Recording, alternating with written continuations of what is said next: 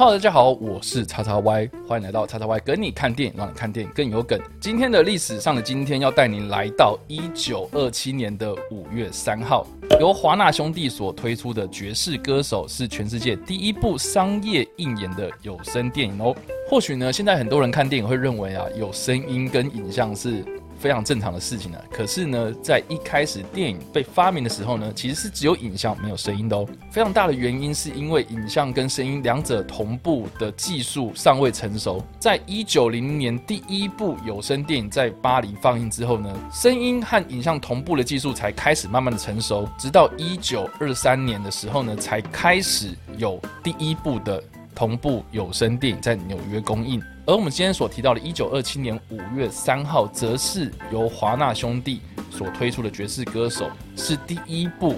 有大规模商业放映的电影。电影呢是由当时的喜剧演员艾尔乔森所主演，他在片中呢是以鞋油把脸涂黑的方式来扮演黑人歌手。这个举动现在看起来是非常的政治不正确，但是呢其实是在当年非常常见，以白人扮演黑人的方式。来做表演，主要的原因呢，是因为当时种族歧视还是非常的严重啊，许多的黑人在当时的社会地位是非常的低下，那就更不用提到是有关演电影这件事情了。而这部电影在推出之后呢，华纳也陆续推出了像是《城市之光》、《唱歌傻瓜》等等的有声电影，让华纳兄弟跻身成为好莱坞大型电影制作公司。你能够想象你在看电影的时候是没有声音的吗？你能够想象在看电影的时候还是用管弦乐团或是一个讲者在台上讲给你听吗？我觉得这个历史非常的有趣，它除了带我们看到以前过去的样貌，其实呢，一百年间说长不长，说短不短。电影从一开始没有声音，到现在一大堆的特效，